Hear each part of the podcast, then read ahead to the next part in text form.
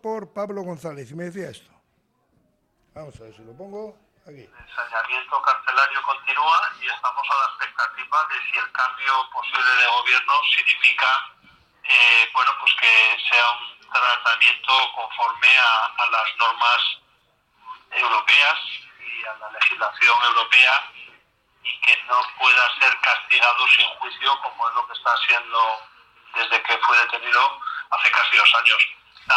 Estaba pensando en esto, Ollana, muy buenos días, ¿cómo estás? Egunon, buenos días. Egunon. Primero, Egunon. enhorabuena, eh, enhorabuena como, como periodista, como amigo de Pablo, eh, por ese premio que le ha concedido recientemente esta semana la, asociación, la Federación de Periodistas Vascos. Así que, bueno, por lo que te toca, que seguro que es mucho, pues enhorabuena por ese premio.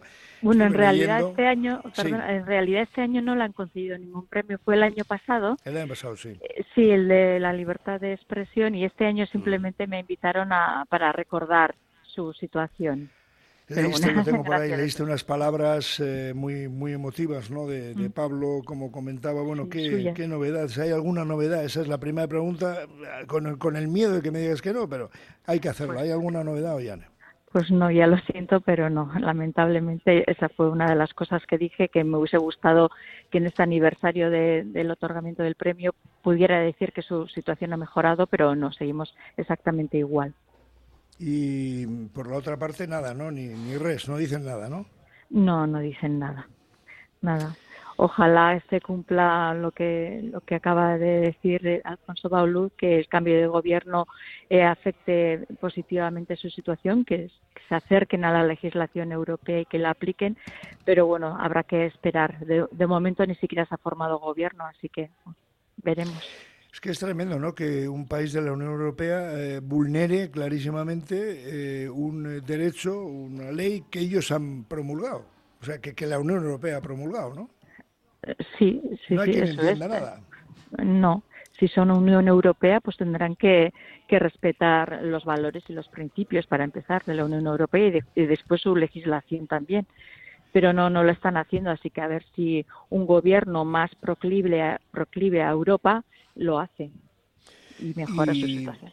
¿Cómo, ¿Cómo conseguiste el mensaje de Pablo, ese que leíste en A través, de, a través del, del abogado. Eh, cuando Amaya Goicochea, la decana de, Sí. de la asociación, me dijo, Yana, eh, no hay premio este año para Pablo, pero tienes que venir, tienes que decir algunas palabras para recordar su situación y estaría bien que, que consiguieras algunas suyas, algo, algo de él.